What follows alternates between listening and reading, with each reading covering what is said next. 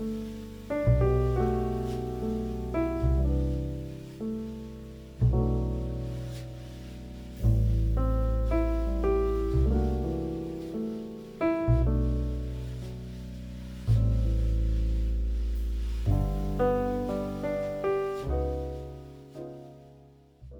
ばんは、猫背です。私が金田です。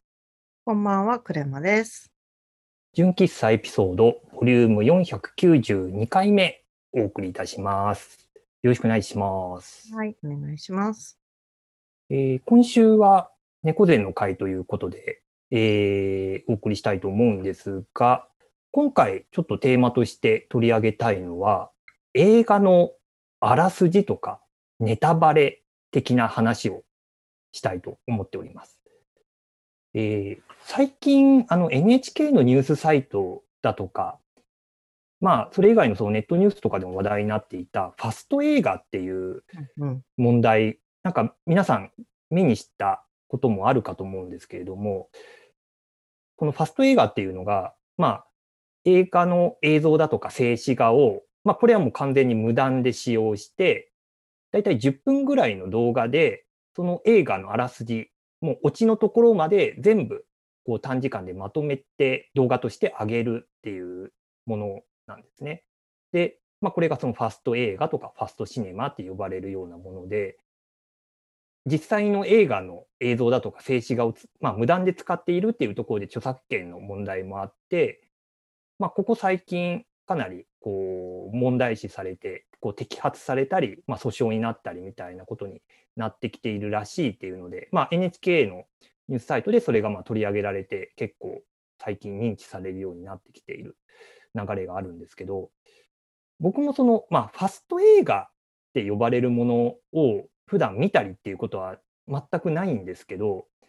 映画のあらすじとかネタバレは正直ちょっと見ることがあるんですよ。これ具体的にそのどういう映画かっていうと、もちろん自分が心から見たい映画とか、こう公開を楽しみにしてる映画とかは、あまりそのあらすじとかネタバレは踏まないように極力心がけているんですけど、逆にストーリーが気になるとか、えー最終的にどういう結末になるか気になるけど、お金を払ってまでは見ないなっていう映画。特にそのホラー映画とかスリラー系の映画というか、人が殺される、死ぬとか、割とグロテスクな表現があるみたいな映画は、結構その映画のタイトルと、えーあらすじ、ネタバレとかで検索して、まあ大抵それで検索すると、こう、あらすじ載っけてったりとかする、まあブログが中心なんですけど、そういうサイトが結構引っかかるので、そういうのでざっと見て、なんとなくその大まかなストーリーを追って、あ、こういう映画なんだなとか、こういうストーリーだなんだなっていうのを見て、まあ安心するというか、それでこう満たされて、こう終わるみたいなことがちょいちょい実はあったりします。あのお二人はその映画のあらすじとかネタバレとかって、今まで検索したりだとか見たりっていうことってあったりします？私は、ちょっと去年の映画なんですけど、うん。あの、ツイッターでめちゃめちゃ流行ってたあの、ミッドサマーっていう映画あるじゃない。はい。あれがあまりにも露出が大きすぎて、うん。あの、い嫌でも目に入ってくるんですけど、でも、あの、怖くて、私、ほ今猫背さんが言ったみたいに、共感性周知がすごい強すぎて、フラ、あの、ホラー映画見れないんですよ、怖くて。うん。なので、怖いけど、情報量だけは入ってくるから、なんか、あらすじとかはめちゃめちゃ見て、見たうん結果、あの、これは私が見てはいけない映画だっていう判断をして、うんではいないっていうのが一番顕著なところです。うん。ミッドサマーも結構、やっぱりその感想を上げてる人が身の回りに身近なところで結構いたんで、うん。やっぱり気にはなるんですよね。あれはなりますよね。すごいうん露出が激しいしね、その予告編とかの。うんうん。金田さんはどうですか？ああ、でも調べるときは調べますけど、うん気。になったりとかして。だからそれで見る見ないっていうのはあんまり判断はしないかな。だサスペンスのドラマとかは好きなんで、うん。見るんですけど、うん。もうなんかずっと、まず一回早送りで見て、ああ、ほうほうほうほこの後もう一回見たりしますね。だからネタを分かった上で、あ、ここはこういう伏線だったんだっていう確認をしながら見るっていうのがまた面白かったりもするし、う。へえ。あ、ここはこれこうかかってたのかみたいなのがはいはいはい。楽しいし、でホラー映画は僕は、まあ、好んでは見ないですけど、うんでも嫌いじゃなくて、で、まあ、基本的に僕の中でホラー映画ってもう、あの、コントに近いので、はあ。心の中で突っ込みながら見るのがすごい好きなんですよ、ホラー映画って。なんでここでこんな白いよ、全身白塗りの男少年が出てくるんだよみたいな、なんか、そういうのをなんか心の中で突っ込みながら、特にあの和風のホラーとかは大体そうなんで、うんうんうん。そういうところの面白さみたいなのは、楽しみ方としてあるので、だからあらすじ動向とかネタバレとかは別に正直気にしてない。まあ話として気になるんだったら調べるけど、うん。それを知ったところで、僕の中ではその映画の面白さというか、面白みとして見ている部分が違うので、なるほどね。あまり影響はないっていう感じですね。うん。うん。結局そこの展開であるとか、うんその、まあ、大筋は分かっていたとしても、最終的にその、じゃあ、どういう流れで犯人が分かるとか、なんか、そうそうそうそういうところが多分、金田さんとしては肝であって、そうか、そうか。だし、まあ大体もうキャストを見れば大体この人は犯人だよねっていうのが分かる。2時間ドラマはもう文法ができているから。2時間ドラマもそうだし、まあ映画もそううんだと思うんですよ。あの、キサラギとか、あの辺もすごい作り込みがいい映画だし、ストーリーもすごい面白いんですけど、うん。もうなんか配役を見た時点で、ああ、まあ犯人この人だよねみたいなのがうん。かる部分もあるし、だそれが正しいかどうかを、うん。あの、確認しに行く。仮にその人が犯人ですってネタバレ分かったとしても、どこでどういう伏線でその人が犯人だったのかっていうのをうん。確認するのが面白いっていうなるほど。うん感じですね。あなんかそういう楽しみ方はあんま発想になかったから、なるほどな。そういうのもあるのか。まずそもそも早送りで見たことないですもん、映画を。そう、そうなんですよ。そああ。そう、なんかねあの、ファスト映画の、その、まあニュースが出た後に、結構その、まあネガティブな取り上げ方を、そのファスト映画のニュースの中ではされていたんですけど、結構若い世代の人たちって、逆にその倍速で映画見たりするのが当たり前みたいな話が、こう、カウンターとして出てきていて、うんやっぱその早送りして見るっていう人は、まあ、金田さんに限らず、少なからずいるっていうのを僕もなんか、このニュースで知って、うんうん。そうだから、こう、2倍速とか、早送りで見る。それこそ、あの、下のあの、なんていうか、あの、飼育バーって言うんですかね、こう、うんあれでもう飛ばし飛ばしで見て、だいたい展開見ても最後まで見見終わっちゃうみたいな人も、なんかいるって聞いて、うんうん、だからそんなめ珍しい話では実はなかったりするのかなっていう。ダイジェストでその映画を見たって言えるっていうのもまずあるし、うん。まあ、1.5倍、まあ、2倍はちょっとさすがにセリフが聞き取りづらいから、まあ、1.5か1.25ぐらいでうん、バーって見て、で、気になるところだけもう一回チャプター的に戻してみて、ああ、なるほどね、みたいなうん。楽しい、うん、楽しみっていうのは確認するっていう。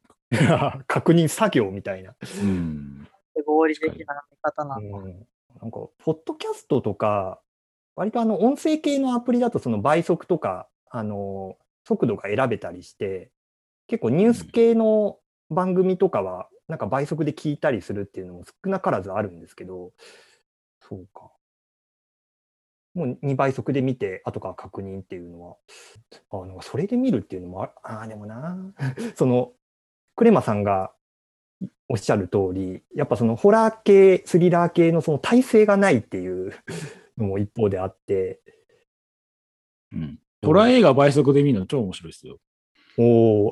なるほど。ね、メタな視点で見たら、多分すごい面白いんだろうなっていうのは理解はできる。うん。もうこの3人の中で圧倒的に私と猫背さんは、その、なんて言うんだろうな。入り込みやすいか、あの一人称視点になりやすい人で、はあ。え 金田さんは俯瞰的に見やすいタイプだなって思うから、うん。なんか、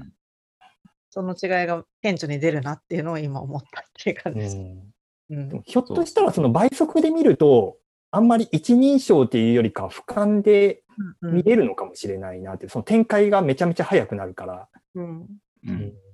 そのさ、スピードを操作してるのが自分っていう意識が入るじゃないですか。はいはいはいはい。うんメタな視点で見れそうっていうのはありますよね。そうん。そもそもでホラー映画はもうなんかその撮影の風景とかを考えながら見見るパターンがあって、はあ、なるほど。そう。用意スタートで、その少女がブリッジしたまま階段から降りてくる様を想像したら超ウケるんですよね。なるほど。カットこれ何テイク目？かかった後ねこれ何テイク目なんだろうとか思いながら見てると、結構なんかホラー映画もなんか面白くなってくるなっていう。なるほどなるほどなね。だ結構メタっぽい見方をするっていうのは、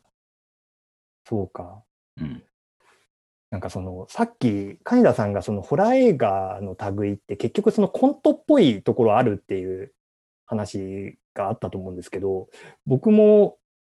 割となんかそういうこう興味関心みたいなのは少なからずあって、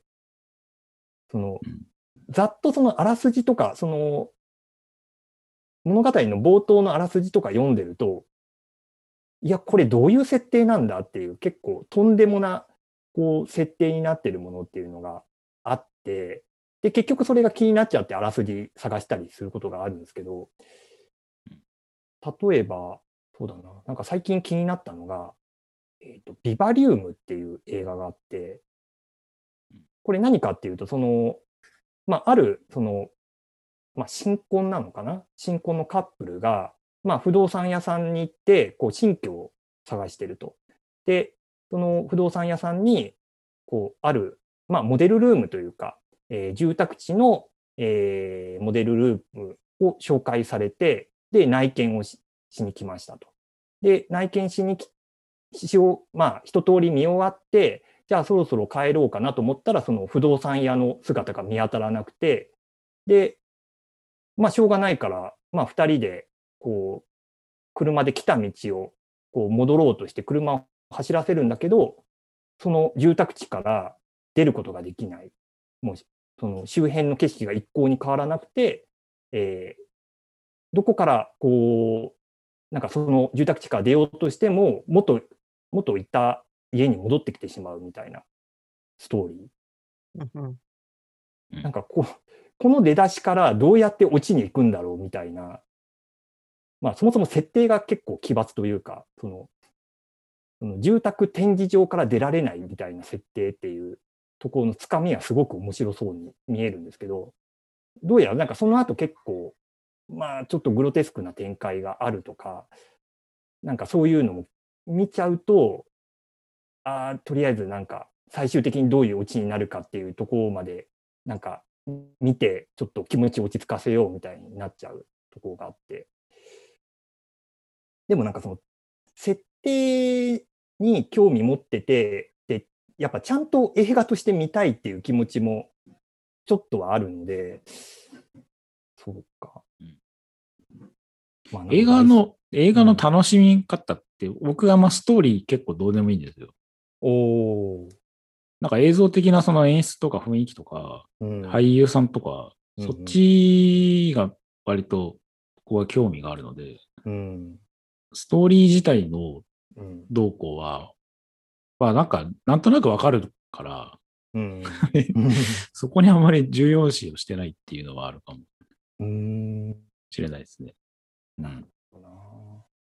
これ多分、金田さんと猫背さんと私と3人で一つの映画をい見るって、ホラーを見て、うん。金田さんね、ツッコミを入れてもらいながら見たら、私たちもねああ。それあるかもしれない。結局、この手の映画を一人で見ようとするからこうなるのであって、多分、みんなで突っ込みながら見る。特に突っ込み役の人が誰かしらいてっていう上で見たりすると。あのメンターがいると多分見やすいんじゃないですか。